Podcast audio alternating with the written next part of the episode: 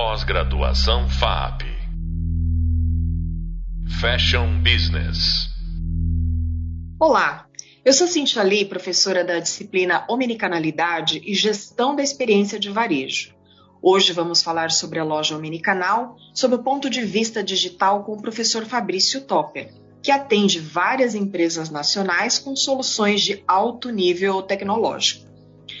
Sabemos que as lojas omnicanais estão cada vez mais se aprimorando para atender as demandas, não somente nos processos de soluções internas para melhor atender os clientes, mas também aprimorando no atendimento, coleta de informações e todo o ciclo de venda dos produtos e serviços.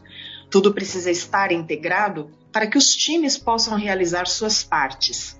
A marca performe perfeitamente e o consumidor fique satisfeito.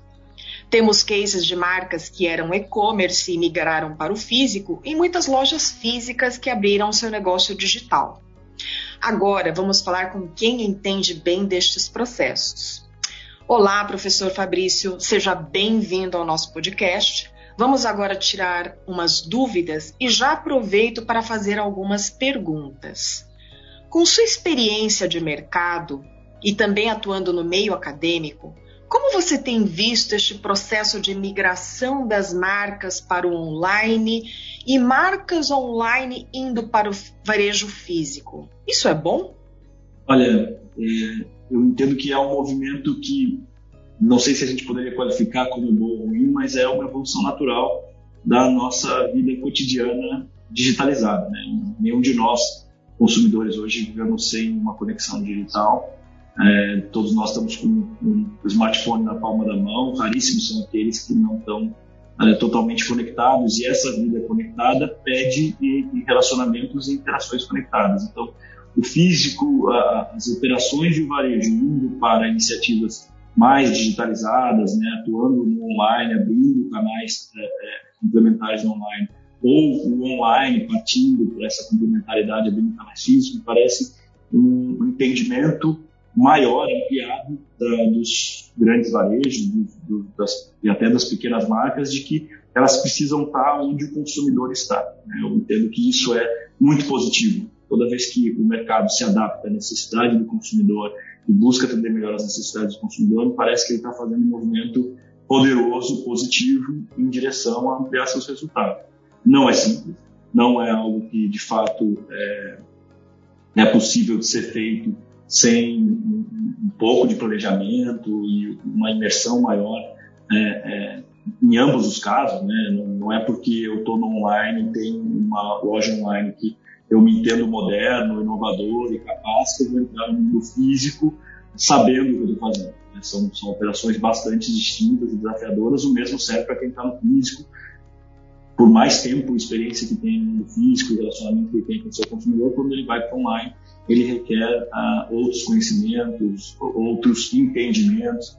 Uh, então, é natural que, que é, necessite que isso tudo demande um planejamento, demande um, um, ciclo de aprendizado, de tentativa e erro, por vezes também, porque é, não todo o processo de aprendizado, por mais que ele se prepare, ele tem uh, algumas descobertas positivas e outras nem tanto. Então, existe um ciclo de aprendizado, mas com certeza é muito Cada dia mais o nosso varejo seja online ou físico, está mais onipresente, mais uh, capaz de criar um atendimento mais estruturado, mais completo, uh, mais conectado e especialmente explorando o que tem de melhor nesse mundo uh, tecnológico, trazendo informação, conteúdo, mais, cada vez mais relevantes, cada vez mais certeiros, né, uma pontaria melhor, porque ele absorve é, os dados do cliente, absorve as interações e consegue é, oferecer uma experiência é, mais relevante, mais estruturada, mais pertinente, ou seja,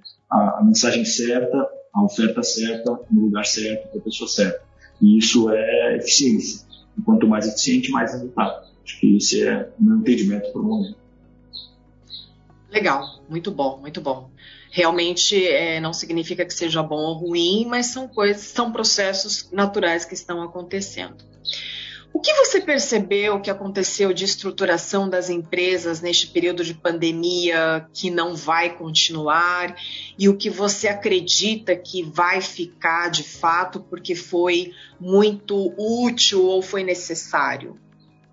Olha, Cintia, eu acho que né, é, e é um achar mesmo, porque apesar de estar nas minhas crenças, eu entendo que a gente está é, num universo muito incerto ainda, mas tudo indica que essa interação digital, esse aumento da interação digital, essa priorização de diversas é, categorias de consumo para o consumo digital é, feito à distância, isso é um movimento que veio para ficar, deve permanecer, ou seja, a, a ampliação da importância desse canal.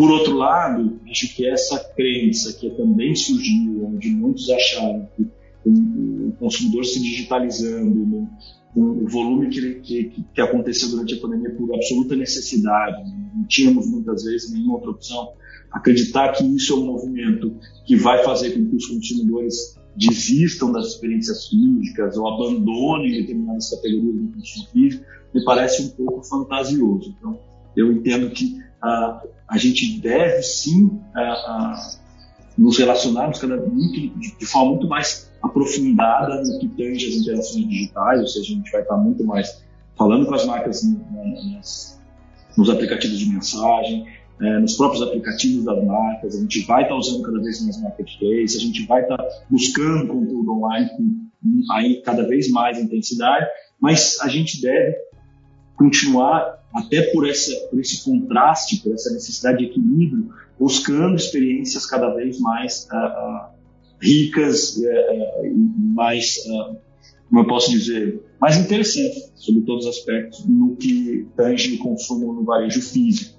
Então, eu entendo que essa transformação é, que a gente tem colocado muito dessa digitalização do varejo, como a gente sempre o conheceu, ela deve continuar passos largos, mas sem a, a danificar a importância do varejo físico na maioria dos canais. Claro que quando a gente fala de mercados maduros, como o mercado americano, especialmente, o mercado chinês, o mercado inglês, alguns mercados que o e-commerce tem muito, onde a penetração é muito maior, a gente deve ver, por eficiência de equilíbrio dos canais, muitos dos, dos players reduzindo a força de expansão no varejo físico, a expansão física das suas redes. Mas no mercado como o nosso, no mercado brasileiro, isso deve acontecer ainda em ampla escala. A gente ainda está muito longe de ter um mercado maduro, que chegou no nível de, de, de exaustão de alguns modelos, talvez numa ou outra uh, segmento, talvez no negócio de farma, a gente nos grandes centros já tenha, esteja chegando perto do auge do que, do que o mercado aguenta, mas ainda assim ainda há espaço para crescimento e expansão de redes físicas. Tá? Então, eu acho que essa é, é, a grande mudança. Comportamentalmente, nós todos aprendemos a resolver nossa vida digitalmente de forma muito mais eficiente. A gente testou, experimentou, fez sentido, é, a gente gostou do que viveu, boa parte da nossa vida vai sim continuar sendo vivida digitalmente. Do outro lado, nós somos seres relacionais, somos seres é, é, que vivemos no mundo físico, tangível, tátil, a experiência sensorial, ela enriquece muito as nossas vidas, ela não vai deixar de ser essencial para o consumo, para o dia a dia. Tá? Esse é meu entendimento. É verdade. É, ouvindo um pouco é, o que você está respondendo e trazendo da sua própria experiência, é, eu concordo, eu sei que nesses, nesses players maiores, americanos, chineses e, e inglês, você tem uma, um percentual bem maior de pessoas que compram e interagem no online, né? Uh, mas, por exemplo, a gente também está falando de uma fatia, né, que a gente conhece, que, que co compra muito pelo e-commerce, mas você também deve conhecer, e eu tenho alguns clientes, por exemplo, no norte, no nordeste, que, apesar de terem poder aquisitivo, é, você percebe ainda que o costume de ir às compras em loja física ainda é muito arraigado. Lojas de interior também você percebe, quer dizer, lojas de cidades de interior também você percebe que ainda tem muito esse costume, né, de ir até o shopping ou de ir na loja preferida porque conhece a dona é, ou conhece a família que tem essa loja. Então, é, ainda existe uma um costume muito forte ainda dentro desse varejo físico, né? E aí você começa a ver que entra também questões culturais, né? Muito arraigadas. É, claro que a gente tem uma nova geração aí que está toda conectada, né? Que é bem diferente. Então acho que a gente tem um Brasil enorme aí com, com uma diversidade muito grande de uso dos canais. Agora me fala uma coisa, professor. Quais os cases mais legais que você conhece e poderia nos contar né, a respeito dessas experiências omnicanais? O que eles possuem de diferente que os demais ainda é, não atingiram ou que poderiam atingir? Olha, é, eu estava pensando sobre quais cases eu gostaria de falar. Vou falar de um é, estrangeiro que eu gosto muito, que eu acho que ele traz vários conceitos, que é o, Tom, o pessoal da Tom Shoes, acho que muita gente conhece, é, né, que viaja para fora, que vai vive o mercado de moda, o mercado de marketing de causa, mas é, talvez no Brasil pouca gente conheça ainda a, esse case. O case da Tom Shoes, é, ele é um case que nasceu, o negócio nasceu em 2006, é, com a ideia muito mais voltado para conseguir abastecer a, um mercado que necessita de, de, estrutura, que necessita do básico, do mínimo. Então, como é que eu conseguia fornecer calçados de qualidade para quem precisa? Então, ele nasceu numa lógica de criar produtos ah, ah, onde, a partir do consumo daquele produto, você tivesse um, um produto da mesma qualidade, com o mesmo perfil sendo doado para quem precisa em algum lugar do mundo. É um, é um negócio. Aliás, Tom Shoes vem do, do Tomorrow Shoe, ou seja, calçados do amanhã. Como é que eu posso ter uma atitude de marca mais moderna, mais inovadora, é, mais estruturada? Começou com calçado, foi para o universo de óculos. Eu, se eu não me engano, a última vez que eu vi os números, nós estávamos falando de mais de 60 milhões de calçados doados, mais de 70 países. Né? Do ponto de vista do, da linha de óculos deles, eles, eles, acho que começou por volta de 2010, 2011, assim, eles doaram, é, ajudaram mais de 400 mil pessoas em 13 países, a última vez que eu tinha visto no mundo. E por que, que eu estou falando desse case como um case é, extraordinário? Veja que eu não falei ainda de tecnologia, estou né? falando de um projeto inovador, uma, uma conexão é, é, emocional muito mais é, poderosa, uma capacidade de movimentar a opinião das pessoas, o engajamento das pessoas de uma forma é, bastante singular, mas que não conseguiria alcançar proporções, as proporções que alcançou se não tivesse se digitalizado, se não fosse um case que tivesse já nascido com uma conversa digital, com operações digitais, com, com essa conectividade com os problemas de mundo, não só com aquela questão local, regional, pontual, que muitas vezes não consegue ganhar relevância é, é, é, que poderia, porque fica preso a um contexto é, restrito é, físico. Então é uma marca que é super é, nasceu offline, já com vocação de online, foi para dentro online e criou uma movimentação uh, dificilmente é, é, possível de ser executada se não fosse a capacidade que o digital tem para ampliar a voz, ampliar é, é, os funis de público, né? ou seja, a, a, boca de funil, a atração de awareness em cima de, de, de pessoas interessadas em conceitos novos, em marcas novas. Acho que esse é um conceito interessante. E, e do nosso mercado, que é um case que eu gosto muito, porque tive envolvido diretamente, fui parte da, do desenho do DNA, mas acho que ele hoje é um dos cases mais modernos do nosso mercado, que é o case da Swift, né? onde você fala de uma, um projeto da JBS, quando ela adquiriu a, a, a Bertini, acabou adquirindo o direito de usar a marca Swift, depois adquiriu a marca da Swift no mundo inteiro, né? que é uma das maiores marcas do mundo de venda de, de proteína, mas que ela repensou a forma de vender proteína. Né? O açougue, um negócio antigo, é, um negócio uh, uh, né, quase que sanguinário ali, um negócio de, de, de, rudimentar, vamos dizer assim, né? bastante rudimentar se pensar nos dias de hoje, as pessoas né, ainda te atendendo do outro lado do balcão, numa de vidro, numa posição com botas de, de borracha, um piso todo ensanguentado, carregando a roupa de boi no ombro para levar de um freezer para o outro, ou seja, um negócio quase que hostil, né? É, é, no mínimo rudimentar, e ela repensar essa forma de fazer negócio, repensando a experiência, trazendo tecnologia, trazendo outras formas de fazer varejo, trazendo as lojas móveis, né, trazendo a, a, a, venda online para proteína, que era uma coisa impensável, ou seja, vender carne, para vender é, é, algo que você dificilmente imaginaria comprar um produto congelado online para você o, o, consumir em casa, no dia a dia, a dona de casa consumindo isso, o, o, o apaixonado por churrasco consumindo isso.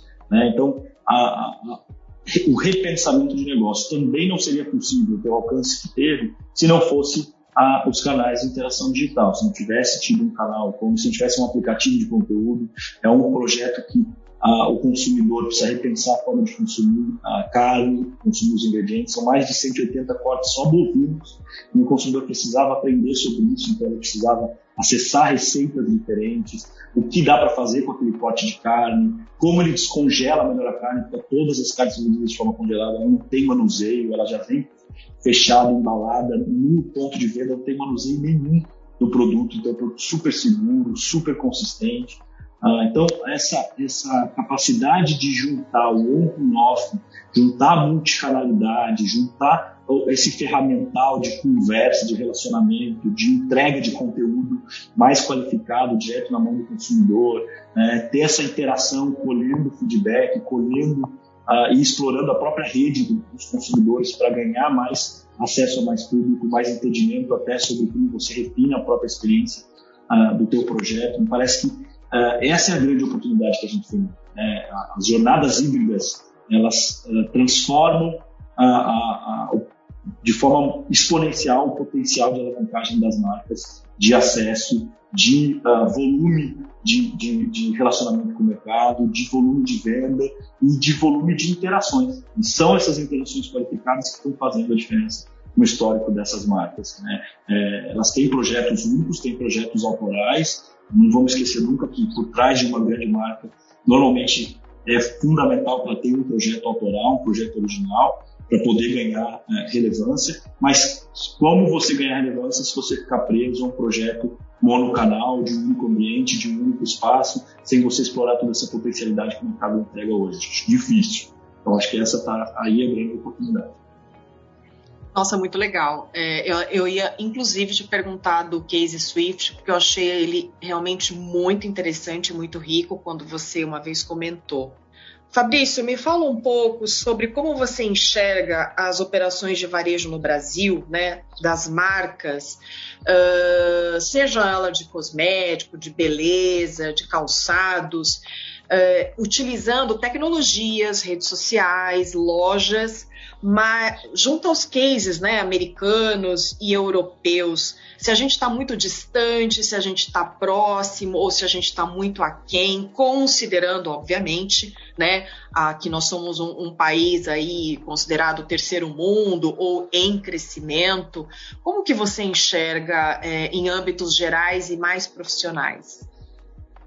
Olha, é, é uma pergunta desafiadora para responder, porque ela, ela envolve dois aspectos assim bastante antagônicos. É, quais são eles? Né? Do ponto de vista de tecnologia, de pensamento, é, é de experiência, de, de, desse desejo de construir é, cases que integram bem o on e, e, o off, que constroem experiências enriquecidas, ou seja, constroem marcas com vocação de gestão de experiência, é, é, experiências híbridas e gestão de jornada, eu entendo que o, mercado brasileiro está é, bastante avançado. Eu entendo que a gente tem a, a, capacidade, a gente tem tecnologia, a gente está produzindo muita tecnologia no próprio mercado brasileiro, estamos exportando para o mundo inteiro. Então, do ponto de vista de digital commerce tá, e dessa conectividade com o varejo, que a gente sempre foi bastante potente, eu entendo que é, nós estamos indo bem. Tá? O que, nós estamos longe? O problema principal do Brasil é um problema de legislação. Tá? Então, por mais que a gente tenha evoluído com várias é, desregulamentações de várias áreas durante o processo político, o varejo em si né, e o processo burocrático, especialmente fiscal, contábil, ele continua sendo um grande entrave para a construção de, da omnicanalidade é, ideal. Você continua tendo dificuldade de comprar um produto na, na internet e devolver ele em qualquer loja física da marca. você continua com dificuldade de comprar na loja física e resolver isso do ponto de vista online sem ter que voltar naquela mesma loja. Então, essa, essa questão do processo ainda é, é, burocrático nacional, que tange a legislação de varejo, por trás do varejo, é, eu entendo que nós ainda estamos bastante atrasados. Então, é, se, hoje tem sido muito mais uma aposta, quase que uma, uma ousadia das marcas brasileiras, das grandes marcas brasileiras, das grandes redes e até das pequenas que estão investindo em criar jornadas híbridas e modernas, porque elas estão comprando esse risco, elas estão comprando o problema, estão bancando essa experiência para o cliente e, naturalmente, isso tem um dano na margem, tem um risco, um passivo legal, fiscal que vai para dentro dos, dos balanços, para dentro dos resultados financeiros. Então, acho que aqui a gente tem um desafio grande. Por outro lado, nós estamos com um varejo com vontade de fazer, com capacidade de fazer, com tecnologia disponível para fazer, é, com muita a, maturidade e visão de negócio em muitos casos para fazer. Claro que ainda tem um ciclo grande de aprendizado, justamente porque a gente tem feito em pequena escala, diante das limitações e das dificuldades do, de legislação, mas uh, com certeza nós estamos com alguns cases fazendo muito jus a tudo que a gente já viu lá fora. Infelizmente, eles ainda não são em tão grande número quanto poderiam ser se a gente tivesse um pouco menos de burocracia para transpor no nosso mercado. Ah, bom saber disso, né? Isso é interessante. Agora, Fabrício, me fala uma coisa. Eu não sei se você consegue ter é, esse overview mas uh, em relação a, aos segmentos, você acha que supermercado, a parte de alimentação ou moda ou de repente tecnologia digital, venda de aparelhos, né, notebooks, celulares ou carro. Eu não sei qual segmento você diria que está mais evoluído e o que está menos evoluído, sei lá, por uma série de situações. Como que você enxerga isso? Porque na minha concepção, o, varejo, no geral, em termos de segmentos diferenciados, eles não, não são homogêneos, né? Você tem aí uma assimetria muito grande. Alguns eu acho que estão caminhando bem, outros estão bem para trás, mas você é da área. Como que você enxerga isso? Ou você acha que não tem tanta importância alguns segmentos, outros são mais relevantes? Me fala um pouco desse teu olhar. Olha, eu vou tentar separar a resposta de duas maneiras. É, você vê o mercado de e-commerce praticamente nasceu no mercado de moda.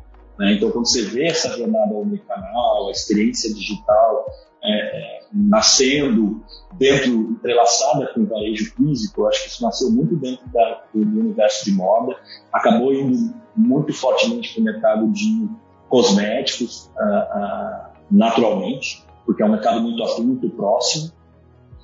Então ali você vê muita, muita coisa acontecendo. Por outro lado, como foram os primeiros a entrar, eu diria que essa questão da, da omnicanalidade nesse mercado ainda é muito incipiente. Foram os primeiros a ter a multicanalidade. E a multicanalidade, ter vários canais, significa ter uh, uma experiência omnicanal, porque é, é, a, é a fluidez, né? é a redução de fricção entre um canal e outro, que é, é, é essa mimetização dos canais, de forma que isso possa ser cada dia mais fluido aos olhos do consumidor, é que nós estamos de omnicanalidade. E o varejo de moda né, e o varejo de cosméticos ainda está bastante longe disso, à exceção de um ou outro case mais interessante que a gente conhece aqui no Brasil. Falamos muito da Amaro como um grande case, mas a gente tem cases mundiais, como a Nike dando banho de loja em todo mundo, e você tem Uh, né, até, até projetos muito interessantes como a própria Natura, o próprio projeto da, da, da Sephora no mundo, em cosméticos, mas ainda assim eu diria que são mercados que apesar de terem avançado muito no,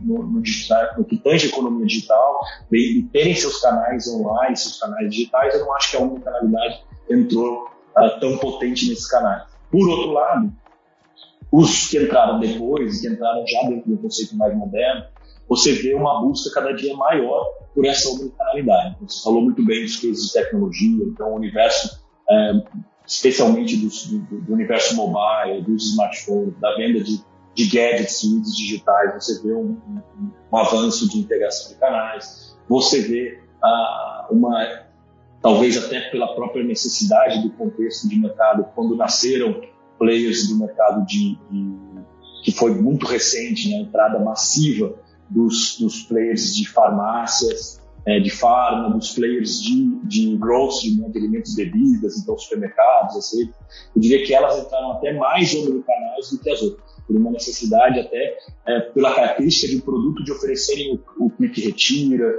de oferecerem o, a compra do produto em loja e receber em casa por causa da quantidade, do perfil da compra. Então, por uma questão da própria natureza do serviço, eles nasceram mais omnicanais. Então, existe uma, um, uma entrada maior desses players no, no, no, quando a gente fala de omnicanalidade. Por outro lado, existe mais maturidade de uso do canal online para essas categorias que entraram primeiro. O que eu vejo de mais interessante não são nenhuma nem outra. São a evolução das lojas de departamento, das grandes marcas do mercado, até dos bancos, né, evoluindo para ecossistemas de negócios que incluem um pensamento de varejo super avançado, super é, é, omnicanal, super é, é, é, moderno, até com a, conexão com as fintechs, com, com, modelos e formas de pagamento diferente, o conceito de cashback, evoluindo a própria forma de pensar consumo, usando outros tipos de conexão com outros tipos de serviços, especialmente os financeiros. É, então você vê um, uma, uma uh, evolução do ponto de vista tecnológico e até de modelo de negócio muito maior nos players de departamento e nesses players que estão usando, uh, especialmente os players financeiros, entrando no mercado de varejo, varejando, como diz o, o nosso mercado. Entendi.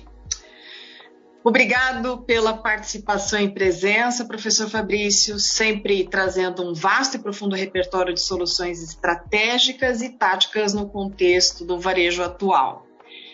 No primeiro podcast referente ao vídeo 3, uh, tivemos o olhar das lojas omnicanais pela experiência de projeto de lojas e espaços. A trajetória da professora foi bastante ampla e ela conseguiu trazer cases brasileiros e internacionais para um melhor overview do setor. Isso nos traz um raio-x sobre as possibilidades, os acertos e erros das marcas. No segundo podcast, referente ao vídeo 3, o professor nos explica sobre como as marcas estão trabalhando para acompanhar as demandas de mercado e dos consumidores e tornando mais eficientes seus negócios através da omnicanalidade. O interessante é a riqueza de detalhes de cada etapa no cenário digital que estão sendo resolvidas e também estão sendo, avançando para diminuir os atritos e assim serem mais assertivos. Pessoal, quero agradecer a presença de todos aqui nos nossos podcasts e convido-os a reverem os materiais para consolidarem o aprendizado. Os próximos temas do nosso Hub Sonoro ainda tem muito conteúdo legal demais para ouvir, ok? Pós-graduação FAP. Fashion Business.